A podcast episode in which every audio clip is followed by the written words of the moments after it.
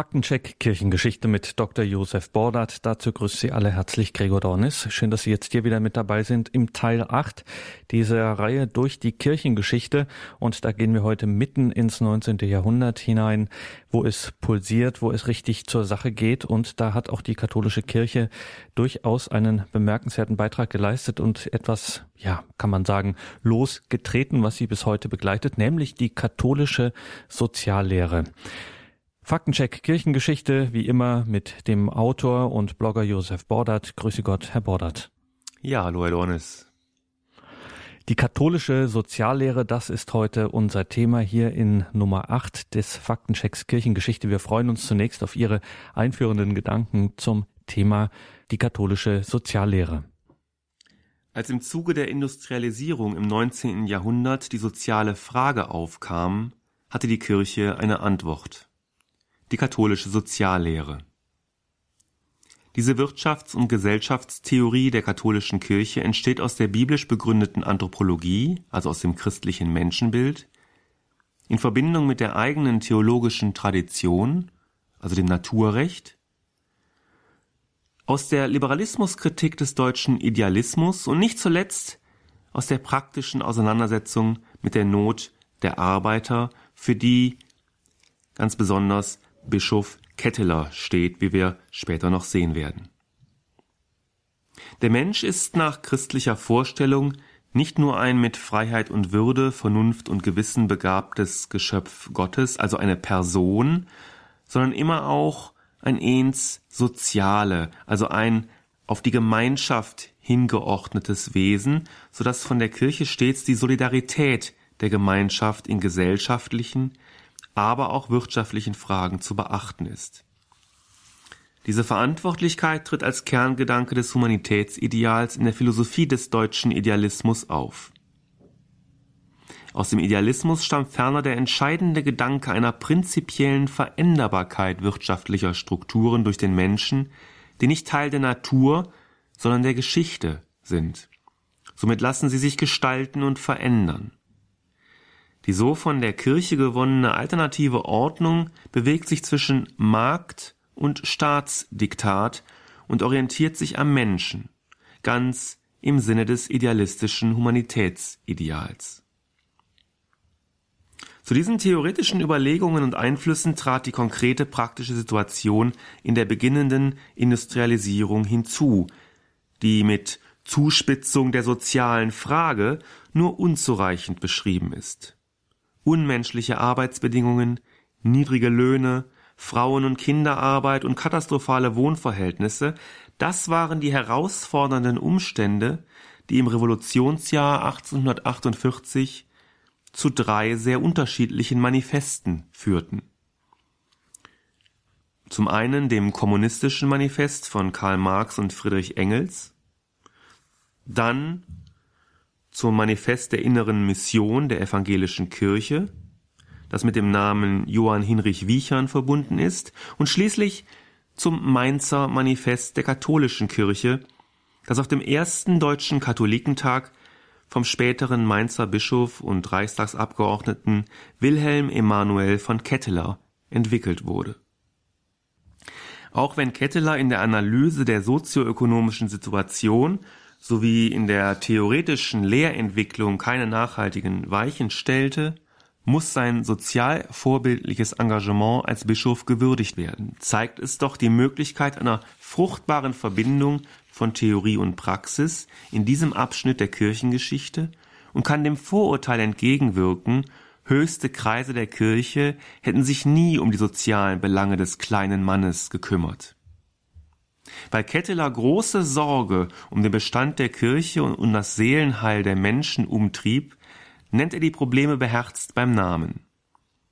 In seiner zweiten Dompredigt am 3. Dezember 1848 sagt Ketteler, man könne von der jetzigen Zeit nicht reden und noch weniger ihre Lage in Wahrheit erkennen, ohne immer wieder auf unsere sozialen Verhältnisse und insbesondere auf die Spaltung zwischen Besitzenden und Nichtbesitzenden, auf den Zustand unserer armen Mitbrüder, auf die Mittel, hier zu helfen, zurückzukommen.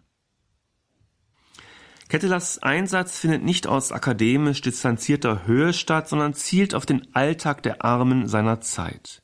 Ketteler verbindet Glaube und soziale Frage, indem er Not und Elend der Massen auf Unmoral und diese wiederum auf Unglauben zurückführt.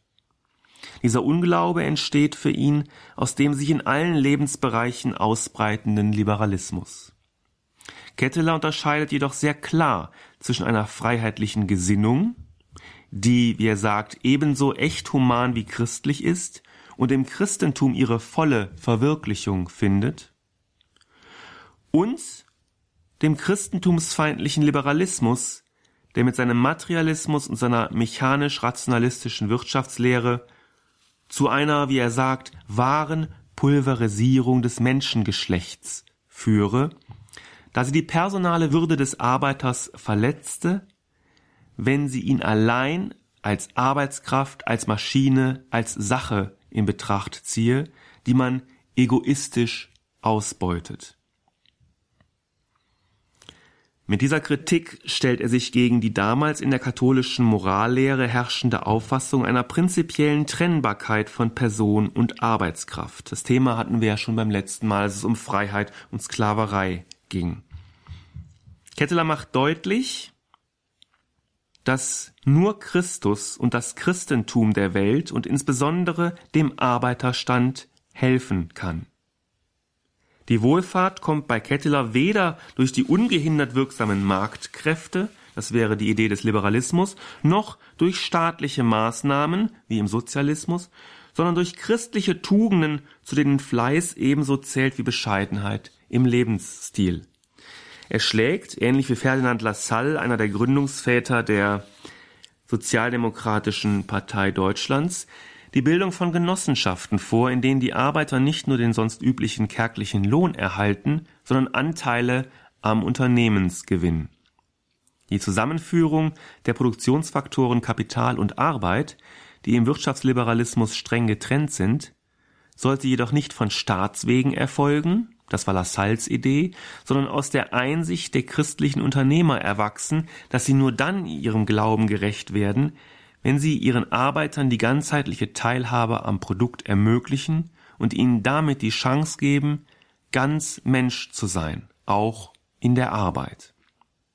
Hier unterscheidet er sich von Lassalle, der eine staatliche Kapitalisierung der Genossenschaften forderte, was Ketteler mit dem Hinweis darauf ablehnt, dass, wie er sagt, es nicht in der Befugnis der Staatsgewalt liegt, in dieser Weise und für solche Zwecke in das Recht des Privateigentums einzugreifen. In der katholischen Soziallehre ist eben beides wichtig, Freiheit und Verantwortung, private und soziale Interessen, das Wohl des Arbeiters und das Wohl des Unternehmers. Die offizielle katholische Position wird derweil in Rom formuliert.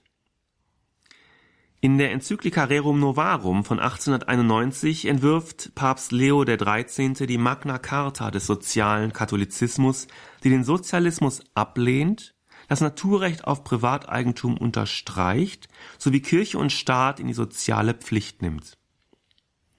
Zuvor hatten bereits Papst Pius IX. und eben jener Leo XIII. mit antisozialistischen Verlautbarungen die Position der Kirche verdeutlicht. Der Syllabus von Papst Pius IX. richtet sich gegen die Irrtümer der Zeit und rechnet den Sozialismus dazu, weil dieser sich gegen die Familie und das Privateigentum richtet. Die Enzyklika Quod Apostolici Muneris Leos XIII. warnt vor dem pseudochristlichen Duktus des, wie es heißt, anarchischen, Moral und Ehe verneinenden, das Eigentumsrecht missachtenden, radikale Gleichheit fordernden Frühsozialismus, der die Lehre Christi für seine Zwecke bewusst fehldeute und den es wie eine todbringende Seuche, wie eine Giftpflanze auszurotten gelte. Auch hier ist wieder die kräftige Sprache der Enzykliken des 19. Jahrhunderts spürbar. Auch das hatten wir bereits schon beim letzten Mal gesehen. Leider scheint es, als habe der Kampf gegen den Sozialismus die Kräfte des Vatikan derart gebündelt, dass sich Rom nur zögerlich und erst sehr spät mit den Leidtragenden beschäftigt hat, denn das Lehramt der katholischen Kirche blieb fast ein halbes Jahrhundert lang eine Antwort auf die Arbeiterfrage schuldig. Diese kam dann aber umso überzeugender mit der Enzyklika Rerum Novarum, in der es gelingt, mit den Armen im Zentrum eine eigene Antwort der Kirche auf die Industriegesellschaft zu geben, jenseits von Liberalismus und Sozialismus.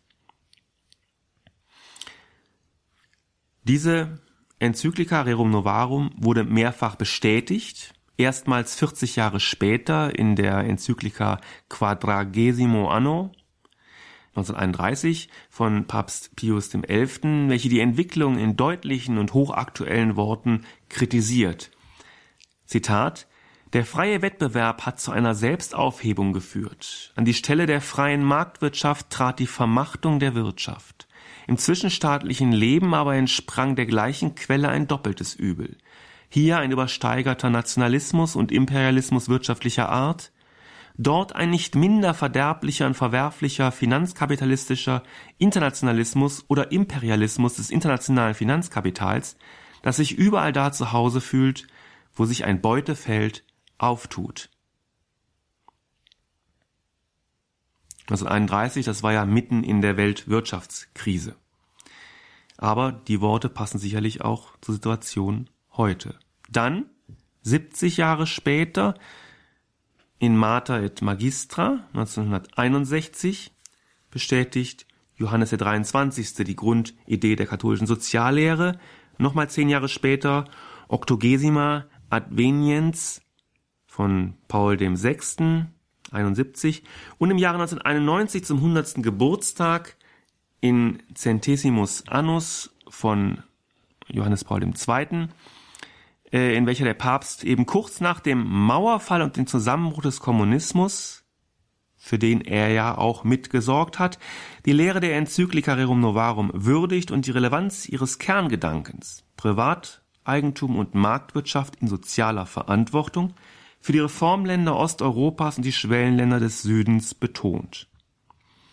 Ergänzt wird die unmittelbare Rerum Novarum Tradition durch die Entwicklungsenzyklika Populorum Progressio von 1967 aus der Feder Pauls VI., in der die Bedingungen für den Fortschritt der damaligen Kolonialstaaten Lateinamerikas oder der ehemaligen Kolonialstaaten Lateinamerikas, Südostasiens und Afrikas dargelegt wird, die internationale Solidarität.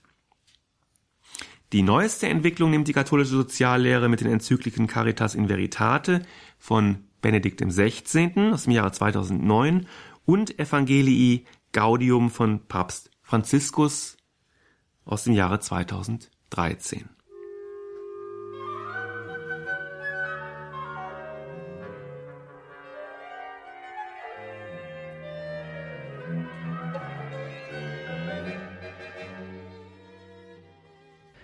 Im heutigen Faktencheck Kirchengeschichte hier bei Radio Horeb und Radio Maria geht es um die Soziallehre der katholischen Kirche. Wir schauen da speziell zunächst ins 19. Jahrhundert. Wir sind hier wieder im Gespräch mit Dr. Josef Bordert. Ganz zu Beginn haben Sie gesagt, Herr Bordert, es gibt so vier grundlegende Ausgangspunkte, wo die Soziallehre sozusagen ausgeht, wo sie anknüpft. Das ist zum einen die biblisch begründete Anthropologie, also das christliche Menschenbild. Dann gibt es die theologische Tradition, das Naturrecht könnte man sagen und dann gibt es noch die einfach die praktische Situation. Also im 19. Jahrhundert ist es einfach ähm, mehr als augenfällig. Die Industrialisierung bringt ein völlig neues Phänomen hervor, das wir bis dahin nicht haben, nämlich das, was man in der Tradition so Proletariat nennt, also die Not der Arbeiter. Ähm, alles das äh, können wir uns so vorstellen, christliches Menschenbild, Naturrecht und auch so diese Situation. Ähm, was vielleicht nicht so vertraut ist, was Sie noch angeführt haben, ist die Liberalismuskritik des äh, deutschen Idealismus. Da müssen wir nochmal kurz stehen bleiben an der Stelle. Was hat es mit dieser Liberalismuskritik auf sich? Ja, also es geht schon bei Kant los. Kant betont äh, sozusagen äh, die Gemeinschaft und die sittliche Pflicht, ähm, die er über alles individualistische Nützlichkeitsdenken stellt. Ähm, das zeigt deutlich Differenz zu dem vor allem angelsächsisch geprägten Liberalismus auf und äh, gibt sozusagen die Gedanken vor, welche schließlich die deutsche Kritik in der in der ähm, Ökonomie, aber eben auch ähm, in der Kirche begründet äh, ähm, haben. Da gibt es unterschiedliche Einflüsse danach. Ähm, etwa die Staatslehre Fichtes äh, beeinflusst äh, Friedrich List, Hegels Philosophie beeinflusst die historische Schule der Nationalökonomie und ähm, Schelling äh, mit seiner äh, etwas äh, romantischen Idee von Staat und Wirtschaft beeinflusst Adam Heinrich Müller. Also es gibt schon aus der Philosophie des Idealismus die klare Maßgabe, auf Gemeinschaft hinzuwirken. Der Staat wird als Körper aufgefasst mit Organen, die in einer Weise zusammenwirken wie der menschliche Körper auch, so dass sich da also niemand individualistisch ausklinken kann, weder von der einen noch von der anderen Seite, weder der, könnte man sagen, der Unternehmer, der Kapitalist noch der Arbeiter. Alle müssen zusammen funktionieren, wie eben auch der im Körper die Organe zusammen funktionieren. Und einer, der sich da wirklich nicht ausgeklingt hat, war der von Ihnen ähm, erwähnte Wilhelm Emanuel von Ketteler.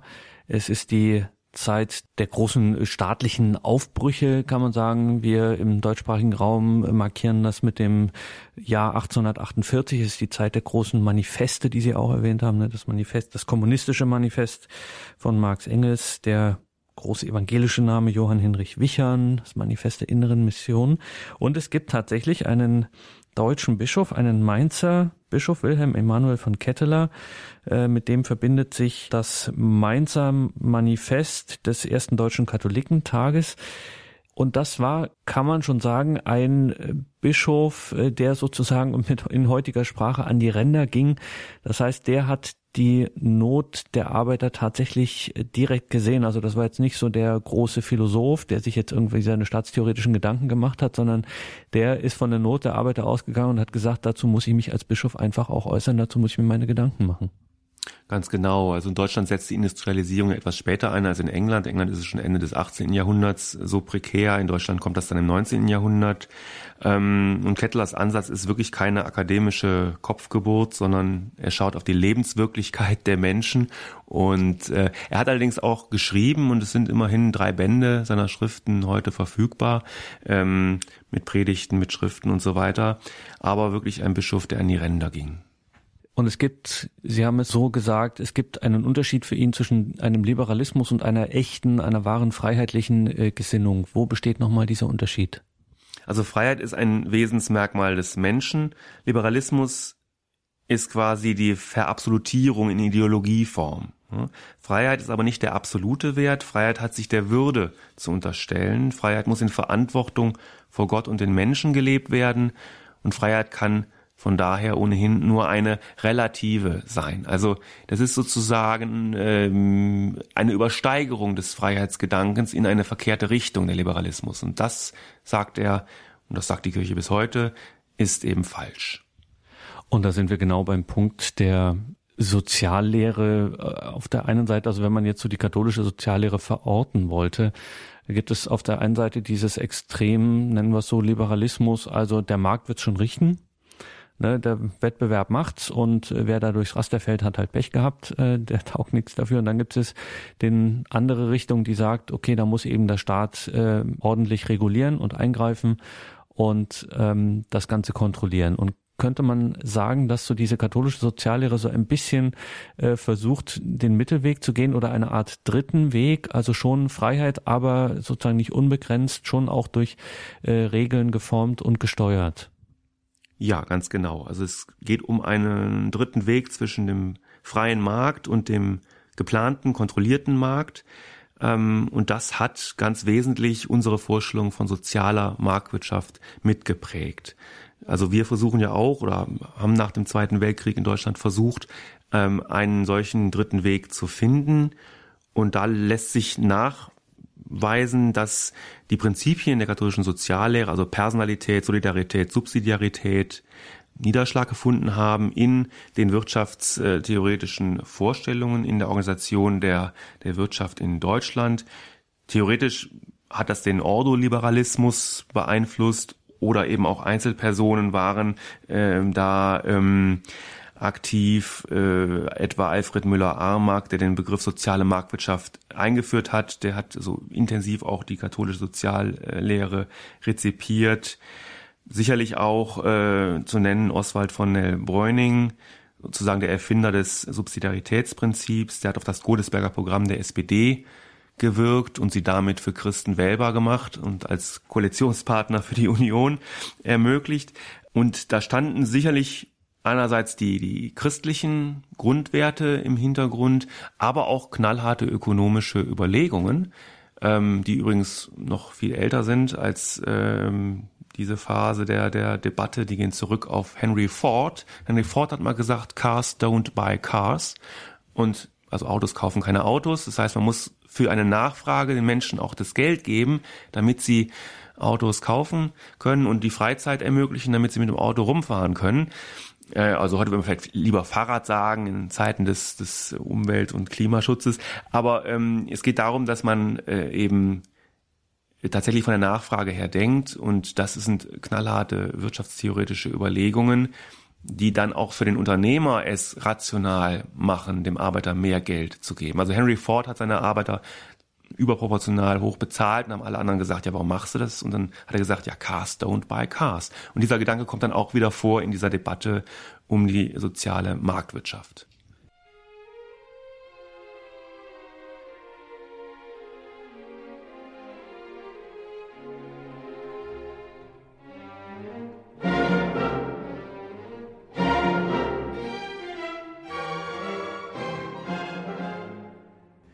Im Faktencheck Kirchengeschichte mit Josef Bordat sprechen wir heute über die katholische Soziallehre und haben da bereits von dem lehramtlichen äh, Startpunkt, nämlich der ersten Sozialenzyklika gehört, Rerum Novarum, lange, ähm, als es schon äh, lange Jahre die äh, Sozialbewegungen innerhalb der katholischen Kirche gibt, Stichwort Bischof Ketteler und anderes.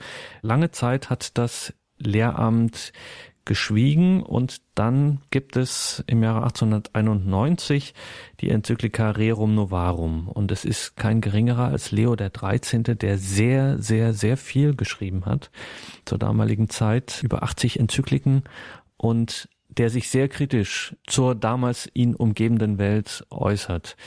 Ausgerechnet ein solcher Papst mischt sich jetzt in gesellschaftspolitische äh, Fragen, wo man denkt, eigentlich hat er dort nichts verloren, der Wächter und Hüter des Glaubens.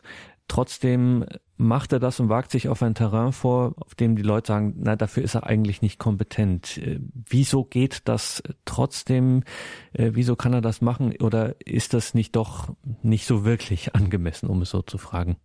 Naja, also äh, der Christ ist ja nicht von der Welt, aber er bleibt ja doch in der Welt. Und die Kirche ist sicherlich mehr als ein weiterer Lobbyverein, der die Politik zu beeinflussen hat. Äh, aber sie glaubt sich eben doch als Sachwalterin Christi. Und Christus hatte ja gesagt, das Reich Gottes beginnt mit ihm, also ist bereits hier und jetzt.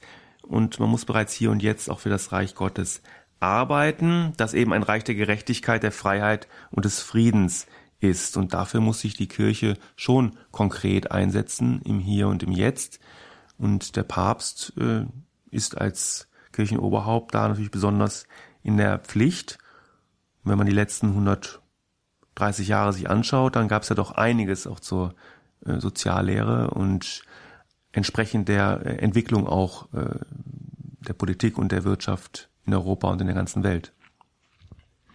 Und nun erleben wir im, in der Moderne das Phänomen der Komplexität, also dass gesellschaftliche, soziale Realitäten einfach nicht so eindimensional äh, sich analysieren lassen, sondern dass es hier äh, sehr komplex zugeht und das gilt insbesondere für den Bereich der Wirtschaft. Äh, wenn wir zum Beispiel an Finanzkrisen denken oder so, da gibt es einige Theorien, die da kursieren und die versuchen, ähm, dieses hochkomplexe Phänomen einfach auch des Finanzmarktes beispielsweise zu analysieren und jetzt besteht doch gerade, wenn man so nicht direkt in der Materie ist, wie zum Beispiel ein katholischer Theologe, der dennoch äh, ja in dieser Welt lebt, wie Sie sagen, und sich dazu äußern muss, äh, besteht doch die Gefahr, dass man bestimmte Dinge missversteht. Also dass man an der Oberfläche äh, Bewegungen sieht, die aber unter Wasser in der Tiefe ganz andere Ursachen haben. Besteht nicht die Gefahr, dass man sozusagen dann doch so aus dem Bauch heraus nach dem Gefühl einfach so analysiert und zum Beispiel moralische Fragen aufwirft, wo vielleicht einfach Wirtschaftszwänge äh, existieren. Ja, ähm, natürlich treffen wir alle Entscheidungen unter Unsicherheit, ähm, aber in der Wirtschaft, in der Komplexität sicherlich in besonderer Weise gilt das. Äh, das beginnt ja schon in der theoretischen Betrachtung von Märkten. Ähm, ich musste das ja auch mal hören, was es da so alles gibt, und da wird immer von vollständiger Konkurrenz gesprochen, von rationalen Marktteilnehmern und so weiter. Also Idealbedingungen werden äh, vorausgesetzt, um einfach überhaupt weiter rechnen zu können, weiter denken zu können. Und die sind ja nicht gegeben, diese Bedingungen. Wir haben mit Menschen zu tun, wir haben mit Irrationalitäten zu tun, wir haben mit Gefühlen zu tun, ähm, an der Börse vielleicht, aber auch in der Realwirtschaft ist das zu spüren. Ähm, es gibt Mängel in den Theorien, äh, externe Effekte werden nicht berücksichtigt oder erst in letzter Zeit, also Stichwort Umwelt, wie bewertet man sozusagen ein, ein Kraftwerk äh, jetzt nur nach der Leistung, nach dem konkreten wirtschaftlichen Nutzen am Markt oder soll man auch sagen, es verursacht Kosten für die Allgemeinheit, weil eben Umweltschäden entstehen, die letztlich der Steuerzahler auch mitzutragen hat über Maßnahmen des Staates. Äh, also die sogenannte Internalisierung externer Effekte, das ist das Schlagwort, wo es also darum geht, diese Kosten mit reinzurechnen und dann eben zu sagen, okay, dann äh, ist das entsprechend auch steuerlich so zu belasten, äh, so ein Kraftwerksbetreiber, äh, damit wir dann das Geld haben, um in 20 Jahren äh, sozusagen äh, die Schäden zu beseitigen. Da gibt es ja ganz neue Formen, auch äh, Zertifikate werden gehandelt, die Schädigungsrechte verbriefen, also dass man das Recht bekommt, eine bestimmte Menge an, an, an Schadstoffen in die Luft zu pulvern, das wird gehandelt an der Börse. Ja? Also es sind auch, der Markt schafft da auch Möglichkeiten. Als Einzelner ist man ja Konsument erster, in erster Linie und steht vom, vom Regal im, im Supermarkt und muss sich entscheiden, und ich denke, wenn man sich dafür fair gehandelte Produkte entscheidet, zumindest das oder auch für biologisch angebaute Produkte, dann kann man einen gewissen Beitrag leisten. Damit rettet man nicht die Welt, aber man kann einen Beitrag dazu leisten, dass diese Form von Wirtschaft äh, stärker wird, dass sie einen höheren Anteil bekommt und dass sie eben letztlich vielleicht äh, zur Regel wird, also eine sozialverträgliche und ökologisch unbedenkliche Wirtschaftsweise. Das kann man erstmal ganz konkret tun. Und da kann man natürlich auch noch sich um die Rahmenbedingungen kümmern und etwa gute völkerrechtliche Vereinbarungen verlangen. Aber zunächst mal entscheidet der Konsument ja im Supermarkt oder in der, an der Ladentheke und da sollte er sich auf fair gehandeltes einlassen. Wenn wir über die Enzyklika Rerum Novarum von Leo dem 13. sprechen, dann haben Sie gesagt, ähm, diese Enzyklika ist mehrfach bestätigt worden und es kommt schon auch ähm, selten vor, dass man in den Titeln oder in den Eingangsworten, nach denen die Enzykliken benannt sind, eine direkte Bezugnahme hat. Also wir haben 40 Jahre Quadragesimo Anno von Pius XI.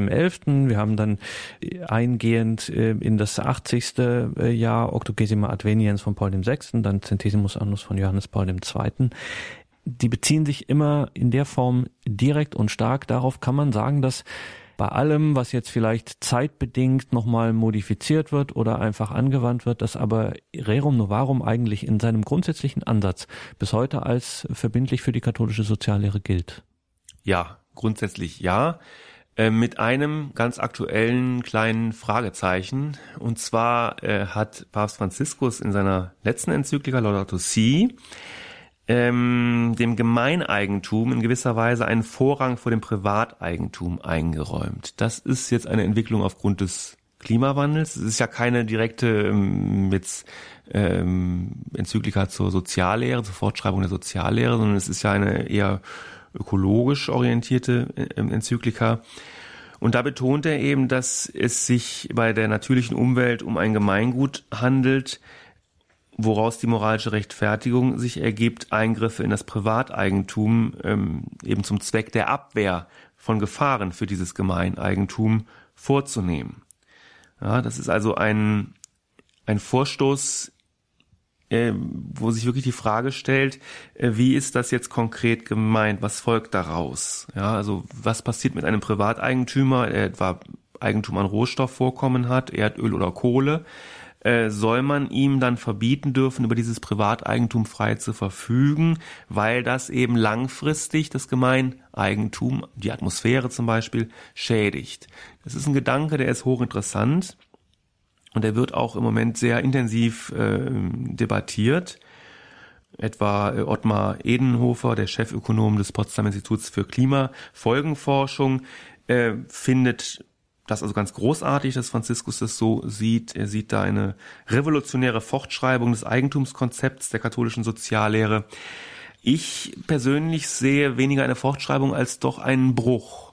Denn ähm, wir müssen wirklich sehen, wie man damit umgeht, wie wir Gemeineigentum und Privateigentum so vermitteln, wie es im Geiste der, der katholischen Soziallehre ist, also Freiheit und Verantwortung. Faktencheck Kirchengeschichte. Heute geht es hier um die katholische Soziallehre und wir schauen natürlich nicht nur ins 19. Jahrhundert, wir schauen natürlich auch in die Gegenwart, genauer auf die Enzyklika Caritas in Veritate aus dem Jahre 2009 und die apostolische Exhortation, wie das heißt, Evangelii Gaudium von Papst Franziskus und dazu natürlich wieder Gedanken von Dr. Josef Bordert. Zunächst zu Caritas in Veritate. Papst Benedikt XVI. hatte den Zeitpunkt der Veröffentlichung seiner Sozialenzyklika Caritas in Veritate mit Bedacht gewählt. Sie erschien zu Beginn des G8-Gipfels im Juli 2009. Die Staats- und Regierungschefs der mächtigsten Länder mit den seit Jahrzehnten stärksten Volkswirtschaften und, so sollte man daraus schließen, auch der größten Verantwortung für die globale Ökonomie trafen sich, um über Auswege aus der Finanzkrise zu beraten. Die Finanzkrise wirft unterdessen grundsätzliche Fragen im Hinblick auf unser Wirtschaftssystem auf, Fragen, die von der katholischen Kirche im Rahmen ihrer Soziallehre seit 150 Jahren in einer bestimmten Weise beantwortet werden. Aus der Sicht des Menschen als Abbild Gottes, mit der Option für die Armen als Vertreter Christi und dem Bewusstsein unserer Verantwortung für die Schöpfung. Hieran knüpft Benedikt an. Er betont, um die Entstellungen und die Sinnentleerungen, denen die Liebe ausgesetzt war und ist, wissend, die Bedeutung der Wahrheit für die Liebe. Zitat Nur in der Wahrheit erstrahlt die Liebe und kann glaubwürdig gelebt werden. Die Wahrheit ist ein Licht, das der Liebe Sinn und Wert verleiht. Es ist das Licht der Vernunft, wie auch des Glaubens, durch das der Verstand zur natürlichen und übernatürlichen Wahrheit der Liebe gelangt. Er fasst ihre Bedeutung als Hingabe, Annahme und Gemeinschaft. Ohne Wahrheit gleitet die Liebe in Sentimentalität ab. Zitat Ende. Und nur so kann die Liebe zum Leitmotiv von Politik, Wirtschaft und Gesellschaft werden. Zitat Liebe ist der Hauptweg der Soziallehre der Kirche. Jede von dieser Lehre beschriebene Verantwortung und Verpflichtung geht aus der Liebe hervor, die nach den Worten Jesu die Zusammenfassung des ganzen Gesetzes ist. Zitat Ende. Diese Liebe führt notwendig zu einer Remoralisierung der Wirtschaft, die nicht das abstrakte Ergebnis von Marktoperationen ist, sondern die konkrete Gemeinschaft von Menschen.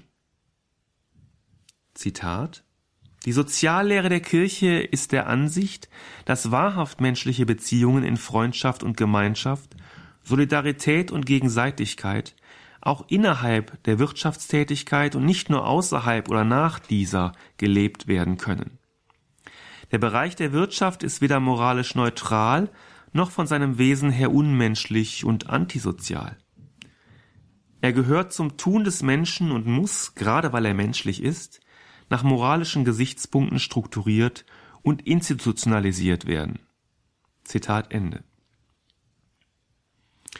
Nur wenn Liebe und Wahrheit derart zusammenspielen, kann das Hauptziel aller sozialen Betätigung des Menschen erreicht werden. Gerechtigkeit.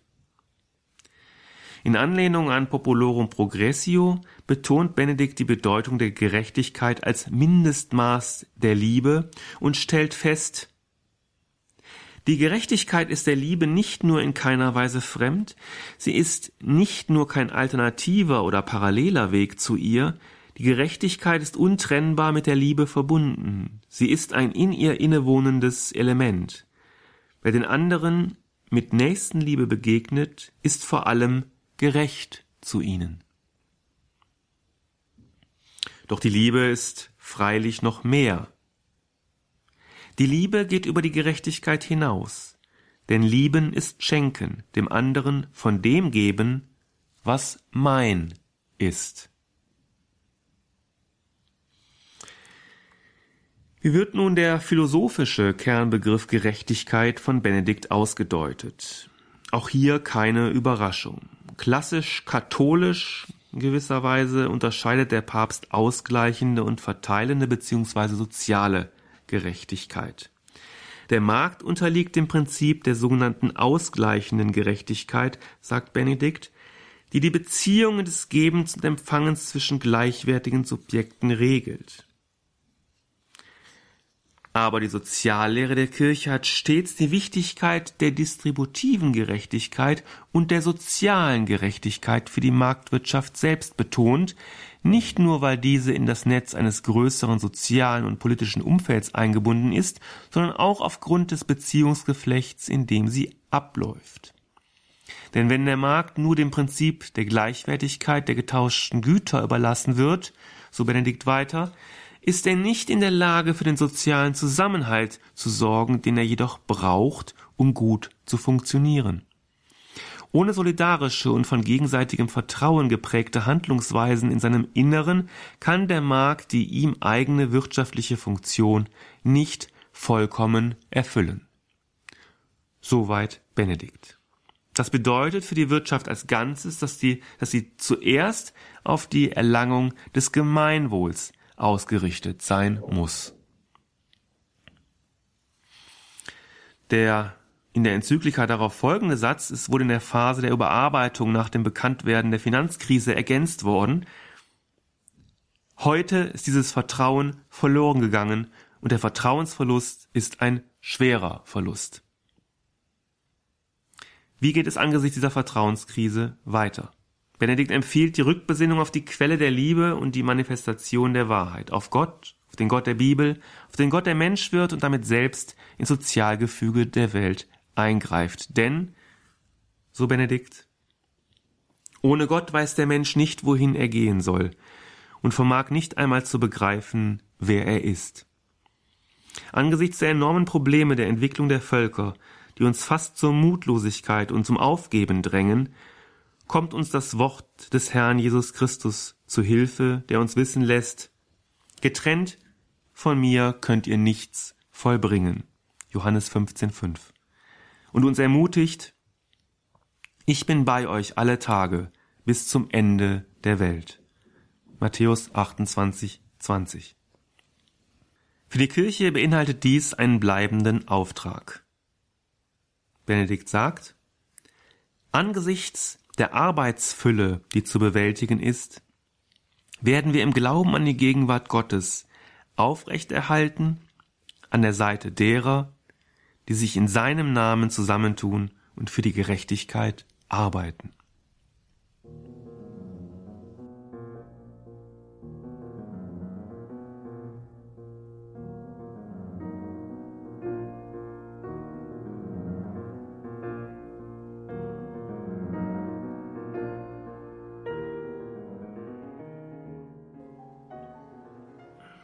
Papst Franziskus beschreibt in seiner noch auf Gedanken Benedikts zurückgehenden Antrittsenzyklika Evangelii Gaudium eine Kirche der Gerechtigkeit und Barmherzigkeit als die Kirche der Zukunft.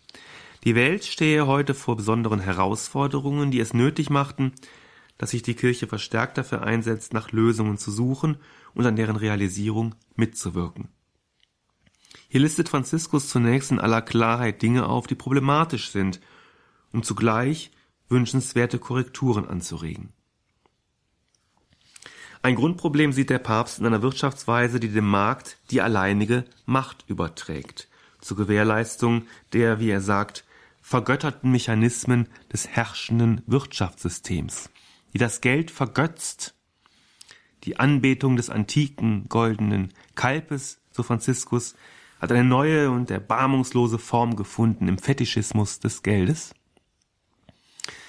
die soziale Ungleichheiten erzeugt und damit Gewalt hervorbringt. Auf diese Weise erzeugt die soziale Ungerechtigkeit früher oder später eine Gewalt, die der Rüstungswettlauf nicht löst, noch jemals lösen wird. Das ist fraglos eine Kapitalismuskritik, die in so deutlicher Form selten zuvor von einem Papst ausgesprochen wurde. Eine schonungslose Diagnose, die auch außerhalb der Kirche eine breite Zustimmung fand. Doch auch Franziskus knüpft bei der Theorie an die katholische Soziallehre an, die den Markt, das Geld und selbst die Ungleichheit nicht per se ächtet, sondern sie in sozial gerechte Rahmenbedingungen einzufassen versucht, um ihrer Auswirkungen Herr zu werden. Dazu gehört für Franziskus insbesondere die gesellschaftliche Eingliederung der Armen, wie er schreibt, die man nicht dem Markt überlassen dürfe und für die auch der Staat mehr bieten müsse als finanzielle Hilfe. Zitat wir dürfen nicht mehr auf die blinden Kräfte und die unsichtbare Hand des Marktes vertrauen. Das Wachstum in Gerechtigkeit erfordert etwas, das mehr ist als Wirtschaftswachstum, auch wenn es dieses voraussetzt. Es verlangt Entscheidungen, Programme, Mechanismen und Prozesse, die ganz spezifisch ausgerichtet sind auf eine bessere Verteilung der Einkünfte, auf die Schaffung von Arbeitsmöglichkeiten und auf eine ganzheitliche Förderung der Armen, die mehr ist als das bloße Sozialhilfesystem. Zitat Ende. Von den Christen verlangt der Papst die Hinwendung zu den Menschen am Rand der Gesellschaft.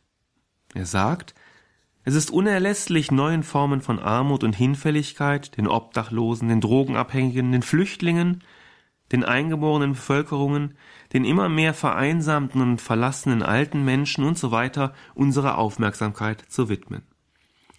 Wir sind berufen, in ihnen den leidenden Christus zu erkennen und ihm nahe zu sein, auch wenn uns das augenscheinlich keine greifbaren und unmittelbaren Vorteile bringt. Zitat Ende. Mit der Inklusion der bisher Ausgeschlossenen wird der soziale Friede möglich.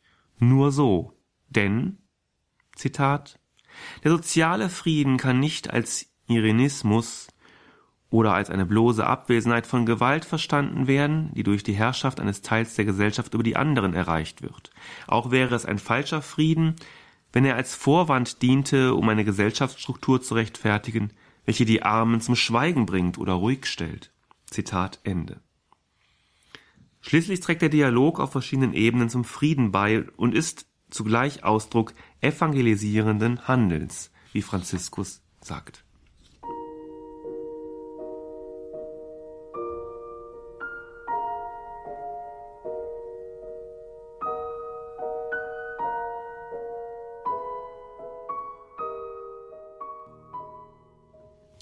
Im Faktencheck Kirchengeschichte mit Josef Bordert geht es heute um die katholische Soziallehre und da haben wir gerade auf ganz aktuelle Schreiben geschaut, nämlich auf die Enzyklika Caritas in Veritate von Benedikt XVI. und vor allem auch das Schreiben Evangelii Gaudium von Papst Franziskus.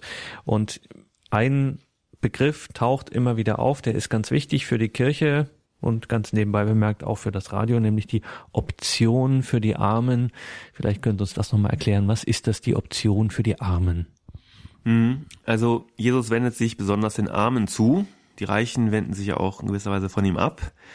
Ähm, aber es ist weit mehr als jetzt ein Pragmatismus, sondern eine bewusste Pastoral, die Jesus also einläutet äh, für die ganze Kirche nämlich an die Peripherie zu gehen, an die Ränder zu gehen und die Menschen, die dort sind, in die Mitte zu stellen. Er macht das mit einem Kind an einer sehr entscheidenden Stelle. Er stellt ein Kind in ihre Mitte, heißt es da. Und das kann man durchaus symbolisch oder auch zeichenhaft verstehen. Das kleine, schwache, hilfsbedürftige Kind steht in der Mitte, steht plötzlich im Mittelpunkt. Und wenn man das eben als Symbol begreift, dann entwickelt sich oder kann man daraus eine Option für die Armen entwickeln, für die, die sich eben nicht selbst helfen können, Stichwort Subsidiarität, hm, die eben als gleichwürdige Personen angesehen werden müssen, Stichwort Personalität, und die eben unsere Hilfe brauchen, Stichwort Solidarität. Also wir finden die drei Grundprinzipien der katholischen Soziallehre schon in dieser Szene, wo Jesus das Kind in ihre Mitte stellt. Und das ist gemeint mit der Option für die Armen. Wenn wir jetzt auf Benedikt den 16. mal schauen, auf Caritas in Veritate, da ist sozusagen von der Liebe in der Wahrheit die Rede, setzt da durchaus die Linie der katholischen Soziallehre seit Ketteler fort. Also Prinzip nicht die Wirtschaft an sich ist gut oder schlecht, sondern es kommt darauf an, wie der die einzelne handelt, wie das äh, konkret aussieht. Wenn ich mir jetzt so vorstelle, ich bin ein Banker und ich muss überleben. Jetzt lebe ich in einer Welt, in einem Finanzmarkt, wo auf einmal erfunden wird, Risiken weiter zu verkaufen, toxische Kredite, die eigentlich keinen Kontakt mehr zur Realwirtschaft haben, sondern die, ähm, die irgendwie für sich selbst stehen. Und jetzt kommen Sie als ähm, Katholik und sagen, das ist aber moralisch verwerflich, was du da machst. Ähm, und ich sage, ja, aber ich kann gar nicht anders. Ich muss hier überleben. Wenn ich das nicht mache, bin ich morgen raus aus dem Spiel. Wenn ich ein Trotzkist wäre, würde ich sagen, hier fehlt äh, mir die Systemkritik äh, und nicht nur der moralische Appell, das reicht nicht aus. Ähm, wie könnte man so einem Einwand begegnen? Also man könnte ihm sehr ausführlich begegnen, indem man die Frage sehr hoch hängt. Äh, ich will das mal tun. Ich hoffe, die Zeit reicht dafür. Ähm, denn wir können das ja auf einer ganz abstrakten Ebene mal betrachten. Was macht die Welt gut? Gute Regeln oder gute Menschen? Was hat Vorrang? Norm oder Tugend? Darüber streiten sich Moralphilosophen seit einigen Jahrhunderten. Also wer hat recht, Kant oder Aristoteles könnte man sagen. Reicht es, ein System zu haben, das so stabil ist, dass es auch ein Volk von Teufeln zum Guten führt? Also es wäre Kant. Äh, oder brauchen wir die Tugenden des Menschen, der nach Glück strebt und dabei das Gute für die Gemeinschaft hervorbringt? Das wäre Aristoteles. Ja? Es ist ja so, äh, gute Menschen machen gute Regeln. Gute Regeln helfen aber auch Menschen wiederum gut zu handeln. Das Christentum und die katholische Soziallehre betonen eher das Erste. Der Sozialismus etwa eher das Zweite. Es gibt von Bertolt Brecht ein ganz bekanntes Drama, das heißt Der gute Mensch von Sezuan.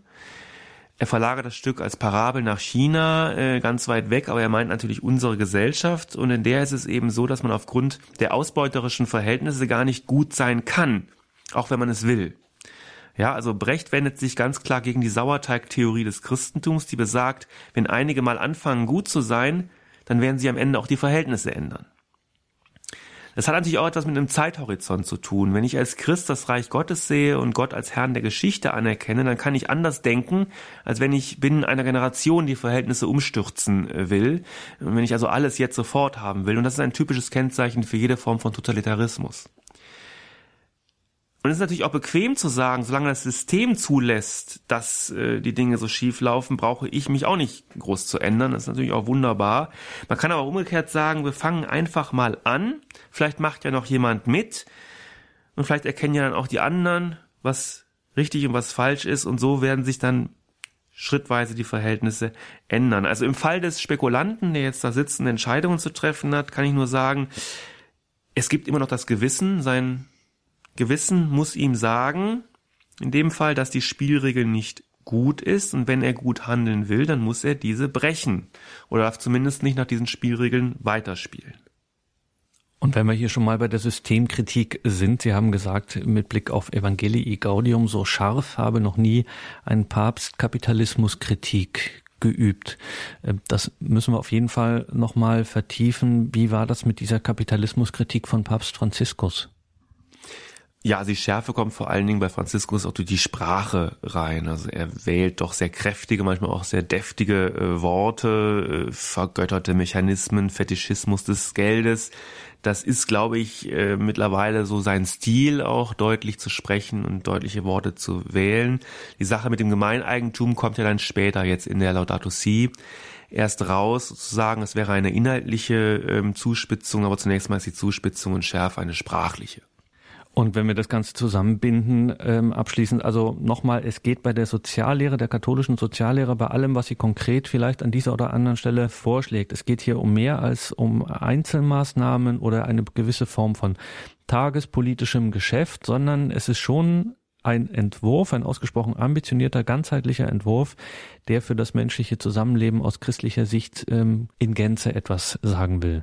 Ja, ganz genau. Es geht um das Ganze, es geht um die Gemeinschaft und es geht auch nicht nur um die Wirtschaft, sondern es geht ja auch um die Familie, es geht um das Miteinander in der Gesellschaft.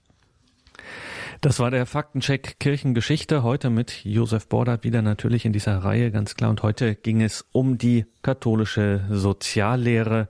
Davon wird es wie immer CD und Podcast geben. Schauen Sie dazu auf horeb.org und wenn Sie da schon sind, werfen Sie auch einen Blick ins Infofeld zu dieser Sendung. Da haben wir einige Links, unter anderem auch zu dem Buch von Josef Bordert, Das Gewissen, ein katholischer Standpunkt. Erschienen ist das im Lepanto Verlag. Danke für heute, Dr. Bordert. Vielleicht binden wir es wie immer zum Abschluss nochmal zusammen und ziehen ein Fazit zum heutigen Thema katholische Soziallehre. Eine Ideologie wie der Liberalismus, der von sich behauptet, schicksalhaften, natürlichen Charakter zu haben, fordert eine Gegenideologie heraus. Die Gegenposition zum Liberalismus wurde einst vom Sozialismus eingenommen und dann von der katholischen Soziallehre auf der Basis idealistischer Ökonomiekritik für die bürgerliche Mitte salonfähig gemacht, derart, dass sie nach dem Zweiten Weltkrieg als soziale Marktwirtschaft zum Modell einer demokratischen Ökonomie werden konnte, die Freiheit in Verantwortung ermöglicht und Gerechtigkeit anstrebt. Die katholische Soziallehre ist der Garant der wahren Freiheit, die vor totalitärem Gehabe des Staates ebenso bewahrt wie vor übersteigertem Individualismus seiner Bürger. Nach dem globalen Scheitern des sozialistischen Gegenprogramms sieht man einmal von einigen Kleinstaaten ab, wo es immer noch Kommunismus, Stalinismus gibt, stellt sich die Frage nach Alternativen zu dem ebenso zum Scheitern verurteilten Modell des freien Marktes. Eine mögliche Quelle zur Formulierung einer Alternative liegt in der Tradition der Liberalismuskritik, die sich in der katholischen Soziallehre identifizieren lässt. Sie ist mithin auch heute noch im Zeitalter der Globalisierung zu gebrauchen. Solidarität, das heißt die Zügelung des individuellen Erwerbstriebs und die Überwindung der materiellen Selbstsucht, und Subsidiarität, also der Vorrang der jeweils kleineren Einheit, mithin die Stärkung regionaler Märkte und lokaler Produkte sind auch heute die zentralen Aspekte, an denen sich eine Weltwirtschaftsordnung aus christlicher Sicht messen lassen muss. Es ist also gut, dass die beiden Päpste Benedikt XVI. und Franziskus die katholische Soziallehre in diesem Sinne fortgeschrieben haben. Danke, Josef Bordert. Danke Ihnen, liebe Hörerinnen und Hörer, fürs Dabeisein. Hier geht es jetzt um 21.40 Uhr weiter mit der Komplet, dem Nachtgebet der Kirche. Alles Gute und Gottes Segen wünscht ihr, Gregor Dornis.